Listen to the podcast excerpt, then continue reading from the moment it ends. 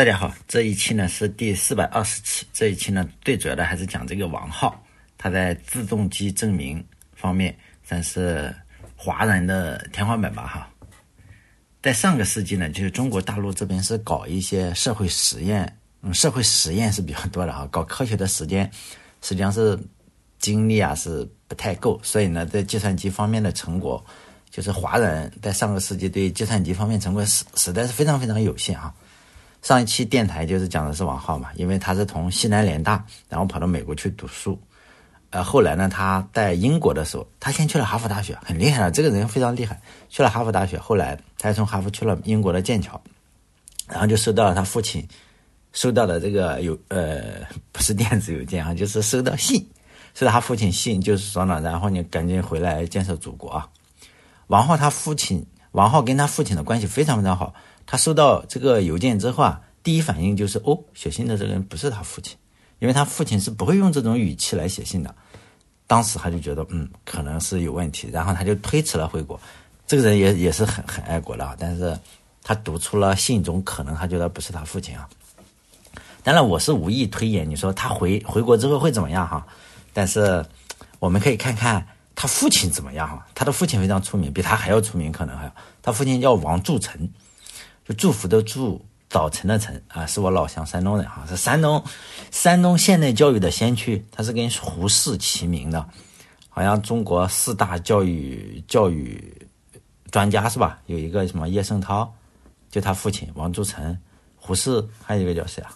就四个民国时期四大教育家嘛，他跟他他他父亲是跟胡适齐名的，是非常非常著名的教育家。当时就是胡适啊，还有陈独秀在新文化运动，然后提倡白话文运动的话，呃，王助成是山东第一师范的校长。现在我不知道山东第一师范是不是山东师范大学，我不知道啊。他也是推广这个白话文运动的。这一时期的话，呃，这个胡适跟王助成的来往是非常非常频繁的。就在民国时期嘛，在一九二零年的时候，王助成就写信给胡适啊，就是说，哎，我们这个标点符号怎么搞？就是这个现在咱们的这个标点符号，就句号、逗号，因为以前中文是没有标点符号的，你就这样写下去，所以呢，你断句可以随便断。这个这段时期就是一九二二年前后的话，呃，民国政府就要举行，就比如说教育教育会议是吧？然后他是主办主办方是吧？王柱成的济南嘛，济南主办方就邀请胡适参加。这个他自然你是主办方嘛，他们就来了之后，你肯定先玩一玩是吧？吃喝玩乐是吧？呃，就是一同在济南去游览一下。济南有什么好游览呢？就大明湖嘛。所以呢，呃，这一段是我从网上抄的啊，也不是从，就是说胡适写的日记，就他自己写的日记，他写的是一九二二年十月十五日胡适中的日记中写的哈，九时有九点钟哈，到第一师范附属小学跟祝成就王祝成。还有就是湘西诸军同去黑虎泉跟千佛山，就以前的千佛山还比较好，现在千佛山大呃我我去了好多次了哈，现在千佛山已经被砸没了，为什么？因为胡适见到的话，就我们这里不是要破除四旧，因此你那个千佛山嘛全给你砸了。以前有一千个佛，现在有一千个佛的遗址哈就没有了。黑虎泉可能还有，黑虎泉的话他是说甚平常，哎真的是甚平常。千佛山很好，山上有寺。有隋开皇石造像，现在没有了。现在大家可以去看，我也好几年没去了。如果有人去的话，还还可以啊，看一看。爬到山顶可以望济南全省、黄河以及泰山一角。我觉得看不到，看不到黄河，应该看不到黄河，或者大气不好。泰山的话，你你很难知道那是不是泰山，看的太远了。泰山那么那么那么远，还是挺远的。呃，我们在山顶上大谈，很高兴。回到寺里又大谈。一时半下山到风楼吃饭，又大谈就是吹牛嘛，是吧？之后的话，呃，他写了日记之后，胡适啊又写了一首关于大明湖的诗，诗的名字就叫《游大明湖》。这首诗因为当时都是推行白话文运动嘛，白话诗并不是很出名哈。就游大明湖不是很出名，当然这个胡适写的所有的白话诗应该都是被鲁迅一直嘲笑的啊，大家可以。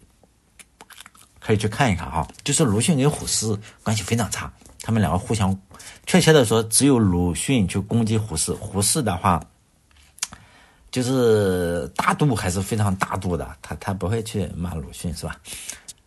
这首诗《游大明湖》这首诗，就是我们可以看一下哈，我有感情的朗读一下胡适的白话文书，大家看一下是什么水平，就是叫哪里有大明湖，只看见无数小湖田，无数芦堤，把一片好湖光。这里缺少一座百丈的高楼，使游人把眼界放宽，超过这芦苇柳岸，打破这种种疆界，彼此依然寻出一个大明湖。就这样，嗯，这首写大明湖所有的诗里，显然不算什么好诗哈。不过呢，现在的话，胡适这首诗已经不成立了，因为他诗里不是有一句话嘛，叫做“这里缺少一座百丈的高楼”。实际上现在有了，你大家去看，嗯，我们山东人很牛逼的，在这盖了一座超大的楼，叫超然楼，就在大明湖畔。超然楼非常非常的，非常非常雄伟哈，比这个我去过其他几个楼，比如黄鹤楼啊、岳阳楼、滕王阁都不如这个这个大，都不如这个 大明湖这个大，就是叫超然楼。但大家可能会说，哎呦，你这个没有文化底蕴，这个就是逗了，因为其他那几个楼也是后来修的。你说黄鹤楼是是什么事？就最近修的，根本就不是说哪个朝代修的，就上周修的，就是非常非都是后来修的。呃，这座超然楼，你如果看这个历史的话，人家也不是说我们现在才修的，不是，就是肯定要追溯一下历史嘛。就是说宋宋朝还是元朝？我看了一下，宋元时期就有。就是你觉得哎，好像不如我早，那那没关系是吧？那可以继续考证，因为。大明湖在这里是吧？你我认为还可以再提前一千年，比如说在周朝时就有是吧？你可以再找个历史学家考证一下嘛，就问一下说这个三千五百年前哈，是不是姜太公就在这个大明湖畔钓鱼啊？是有可能是吧？超然楼前面钓鱼，在大明湖里钓鱼。我觉得呃，你你喝点茅台是吧？组织个历史学家，把中国这边最出名的哪个大学最牛逼的什么，这历史学家都请过来嘛，喝个酒。给给给点给点钱，然后你是发表别人论文，并不是说贿赂，这不是贿赂。咱们搞科研，你就得实事求是，考证一下是不是在这个超然楼前面钓鱼的，有可能就考证出来了，就是是吧？这个全国学者叫一起吃喝吃喝拿都整了是吧？你发个文章，这个就三千五百年前，肯定这底蕴就有了。你再宣传个三十年，那就是最古老的楼。所以。大家不要觉，我真的很推荐大家去来，是吧？做旅游是吧？超然楼真的很大，我看了之后很震惊，这么大。当然，所有写这个大明湖里的诗里啊，呃，胡适这一个写的真的是很一般哈，很一般，很一般。但是在我心目中，就是说有一首是上下五千年都没法超越的，是我们山东的诗仙张宗昌写的，他的名字也叫《游大明湖》，这个就比较厉害了啊，也是白话诗。但是显然他没有胡适那么有名哈。他的这个诗《游大明湖》是这样写的：大明湖，明湖大，大明湖里有荷花，荷花上面有蛤蟆，一戳一蹦跶。无论你从这个意境上，还是从这个诗的张力上、鲜活的生命力上，我觉得这个张宗昌无疑是完胜胡适的。因为一个真正的诗人的话，就要又豪放又婉约嘛。这个显然就有点婉约。我们这个，嗯，张宗昌诗仙。张东昌还写过一个叫做什么？远看泰山黑乎乎，上头细来下头粗。有朝一日翻过来，上头，哎，上头粗来下头细是吧？反正很厉害，就是说，哎呀，张东昌真的是诗仙哈！他还出过诗集，就是尤其是你说大明湖里有。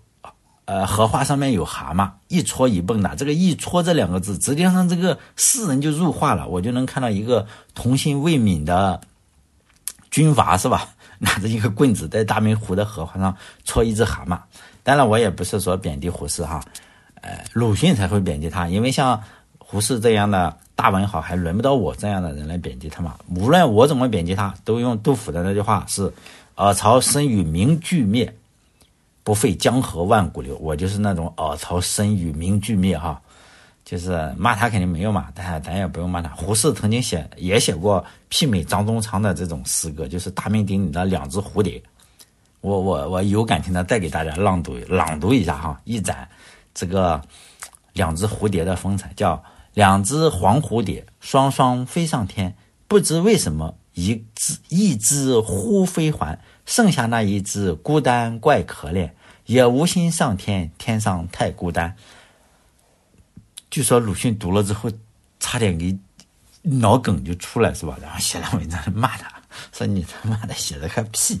但我觉得写的还挺好的哈。所以呢，张宗昌的一只蛤蟆。胡适的两只蝴蝶，在我心目中是白话诗的两座不可逾越的山峰。后来不是有一个在哪里陕西哪一个大方好像女儿写的那种白话文，所以看了之后白话诗，啊，我觉得也还一般是吧？好像去年还是前年还批判他，因为我觉得这是正常水平，这大家就用白话文写诗就这个水平。当然不仅如此的话，就是胡适啊，还还还就是说。呃，还用杜威的名言来给这个山东第一师范附属小学题词。为什么讲这个山东第一师范附属小学呢？因为咱们本文的主人公就是王浩，他 王王王浩，他就在这个附属小学中题词。胡适啊，就写了是叫把儿童生活本能挖掘出来，这就是小学教育的胜利。哎呀，以前在我们这里还贴过，后来的话，大家都不会再贴这，而是叫。再苦不能苦孩子，叫不能输在起跑线上或者什么。以前的话还可以哈，就是把儿童生活本能挖掘出来，这就是小学教育的胜利。后来的话，胡适跟王浩这两个人，就他他建的时候还是他在上小学，后来他们去了美国，然后王浩还是挺爱国的嘛，就在美国跟胡适争论。呃，电台里就不方便讲了，大家去。可以去看看这个场争论，胡适还写日记是吧？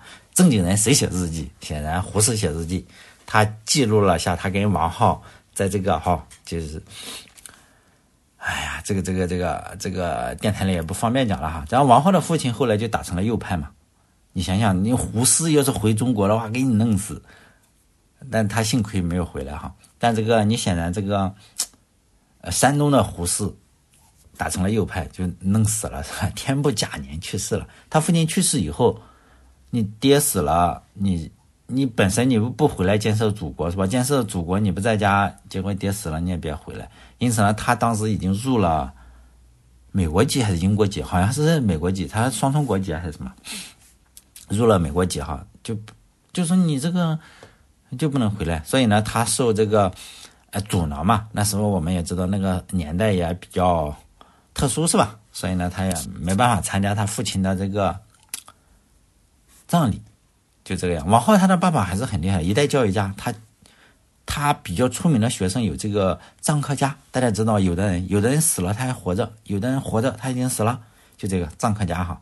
据说臧克家是呃，今年鲁迅嘛，今年鲁迅呃多少周年啊？我忘了啊，大概就是今年鲁迅。但有人说他抄的。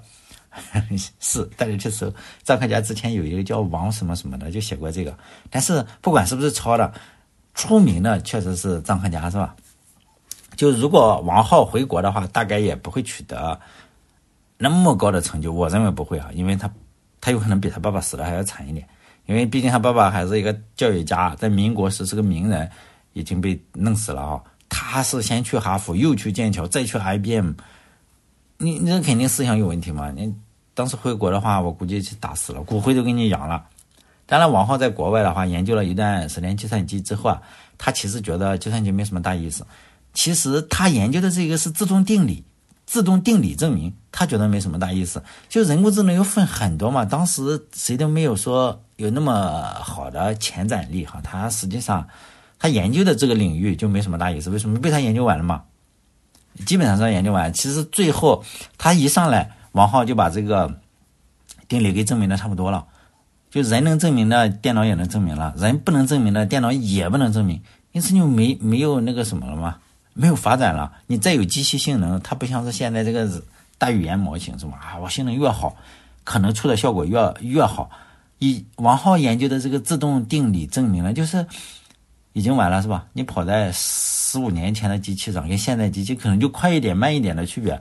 就能证明出来就行了。后来他就研究这个哲学了哈。呃，王浩实际上是个哲学家，他一大的呃，主要研究领域就是马克思，真的是马克思哈。基本上我看过他写的文章，他写了很多文章，但是人非常聪明，基本上算是一个呃人在美国的爱国者吧，哈，离岸爱国者。因为他实际上他是，你想想他爹是什么什么人物，他在国内是什么待遇，基本上就是他一直都是最高位生存的人，就人又聪明，你去去哈佛去剑桥。然后待的都是嗯，洛克菲勒大学、哈佛大学、IBM，就是说他没有受过什么痛苦，他不像他爸，呃，见过人生的苦是吧？被打死了，他没有受过什么苦，他可能最大的苦就是哦，我今天的牛奶是不是馊了？哎呀，不新鲜，可能就是他一生受过最大的苦了啊。他就写过一些文章，因为什么爱国之心嘛，要不他也不会跟这个胡适去争论爱国之心。他写的，比如说《中国之行的几点感想》。为什么你要知道，在那个年代，你要回中国的话，就相当于，我不能说相当于，因为我没去过。据说他们去呃朝鲜的话，你就有人陪着嘛，你只能去哪里看固定路线是吗？固定路线游览。因此呢，你中国之行的几点感想，很可能是你看到的信息是非常非常不全面的。因此呢，他的文章都发表在这个人民日报上。在一九九一年的时候，他好像一九九五年去世的。然后一九九一年的时候。中国这边有人去采访他，叫叫叫张殿宙，这个教授啊，非常数学的数学系的。你如果学数学系的话，应该知道这个教授很厉害。他是研究数学史的。就这个王浩呢，怎么说呀？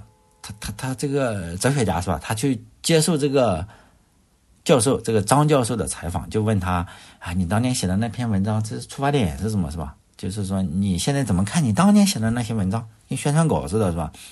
他的回答就是说，就有很多错误嘛。他说当当年是很多错误。他说他是搞逻辑的，只有前提正确，用逻辑的方法推演出来才是正确。但是呢，他说他看到的东西是错误的，因此呢，就是事实不全面，前提就不对了。因此呢，这个文章也就自然出错了。这个大家去网上搜，能搜到。他他接受采访的时候，说实在的，就大人物啊，有影响力的大人物，你是不能犯错的。他们这样的大人物一犯错。就直接让我们这种小人物就就小命都没了，是吧？就用我爱我家的台词说：“你爷爷一犯错，我爷爷就要饭。”说实在的，能要饭还是不错的了，就怕你饭都要不了。就方圆一千里，饭都没得吃，只能饿死了哈。就跟另外一个叫吴文俊的，就是当然了，跟王浩还是差这个天差地别了哈。为什么？因为他走了一条路，就是王浩没回国，他回国了。他是解放前，他也是解。吴文俊比这个吴吴文俊比较厉害的是，他待机时间非常非常长。他是二零一几年去世的，就是他出生的比这个王浩早，而去世的比王浩还晚。晚就是说待机时间非常长，可能活了一百岁这个样。就是这个吴文俊，他是解放前就去了法国读书嘛，读博士，呃，然后响应国家号召，然后他是一建国又回来当教授嘛。就就当这个北京大学的教授应该是啊，在特殊年代里，你教授也不行，你教授也要去扫扫 干活是吧？他就去了当工人了，他当了很多年工人，叫北京无线电一厂当工人。他是一个数学家，你需要当工人。他跟王浩是好朋友，算是好朋友。就是这个呃，大家应该知道有个叫陈景润嘛，也许有人知道陈景润，以前大家都是。呃，陈景润数学家，就是说证明一加一等于二，实际上，嗯，实际上并不是这个哈，证明并不是一加一等于二，只是为了让大家都知道为什么说陈景润证明一加二等于三，是吧？这都是谣传哈，只是为了让大家知道，哎呦，这个人很厉害。就是陈景润实际上他的贡献是没有这个吴文俊大的，就是陈景润跟吴文俊是当时中国能派出去的。就去外国交流的两个数学家之二吧，就他们两个。但是为什么没有宣传这个吴文俊，我也不清楚啊。可能就是他研究的也是自重定理嘛，他研究的自重定理证明实际上是非常非常的小众，也是也是跟王浩差不多，但是他比王浩的名气要小很多哈。我们要实事求是的说哈。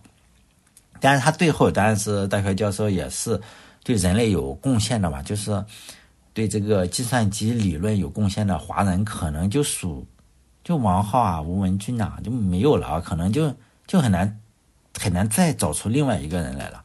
但你如果说陈景润、华洛庚啊，他是另外一方面的哈，可能就是数学方面比较厉害。但是因为我这个电台经常讲这个计算机的哈，计算机可能真的就没有了，就他们两个还可以，其他的真的是。但你说以后肯定很厉害了，中国可能就压倒性优势哈。这个就是新中国之后了，这就不讲了。就是我讲的是以前的历史哈。这两期也就是主要讲这个人工智能一个比较小的领域，就是自动定理证明这个领域的话，目前来看就已经半死不活了。这个领域就没有办法通过最硬件来创新，也没有什么人愿意给钱嘛。你这个你在这个行业中，比如说。现在已经没有这个专业了，以前还有点火。就我上大学的时候还有啊，自动定理，现在没有了。为什么？因为你你这个行业不可能产生特别多的效益。为啥哈？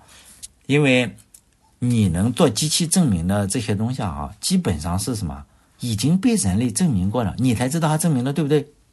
你能，我相信大家能理解吧？就是已经证明了。你再用机器证明一下，哎，他已经证明了，你只是用机器证明了，好像没什么用嘛。最后发现，人类能证明的，机器能证明；人类证明不了的，不知道机器能不能证明。现在的情况就是这样，就算，比如说哈，现在就是有突破了，现在突然就是哎出现了一个超级厉害的这个机器也好，或者人工智能也好，还是科学家也好，突然证明了黎曼猜想或者是 NP 问题哈，这就是。无论是数学界上还是逻辑界啊，什么什么界，都非非常著名的黎曼猜想或者 NP 问题。你说会有什么影响？不会有什么影响，真的是不会有什么影响。比如说突然 OpenAI 也好，还是哪一个中科院也好，他突然说我这个机器证明了黎曼猜想。说实在的，会有出现这样一个问题，就大家不知道你到底有没有证明。就是人工智能，就是你突然证明了一个极难的数学问题。人类是没有办法去验证它是不是正确的，因为呢，这个档次啊，已经是你靠什么去验证它的正确性呢？你只能靠一个更厉害的人工智能来验证这个人工智能，对不对？就是机器对机器的交流，人已经你没有办法，就是你不用参与了。你可能不相信，这么说吧哈，比如说现在的人工智能不是下围棋嘛，很厉害。以前大家都说下不赢，下不赢这个 围棋，结果这个谷歌一出来，AlphaGo。是不是把人类的最高厉害的、最厉害的棋手是不是已经下了？现在我也不太关注，应该人还是一直在输，是吗？基本上是不可能赢人工智能的。那么，什么才能赢人工智能嘛？就是 AlphaGo 的另一个版本的 AlphaGo 更高级的版本能赢现在这个版本的人工智能，就是靠更厉害的人工智能才能赢现在的人工智能。而围棋的话，我们要知道，我们都说啊，围棋好难啊，是吧？但是围棋这个难度跟黎曼猜想或者 NP 问题的难度啊，那相比简直就是非常非常，哎呦，就是相当于一个小孩玩围棋，然后你可能大科学家爱因斯坦玩这个黎曼猜想，因为是这个样，只要是个人嘛，只要是个智力正常的人，比如说能饿了知道吃饭的人哈，你学习个半天，或者根本不用半天，一小时，你肯定就能掌握围棋的规则，因为围棋没什么规则嘛。就这么几句话就就搞定了，一小时一堂课就能掌握围棋的规则。但是你只要是个人的话，你想掌握这个入门，就是黎曼猜想啊，或者是 NP 问题，你非常聪明。假设你非常聪明，天资就是说脑袋发光的那一种，你仍然需要经历过十二年高中毕业吧，至少你九年你肯定是读不了。你你要在高中特别聪明。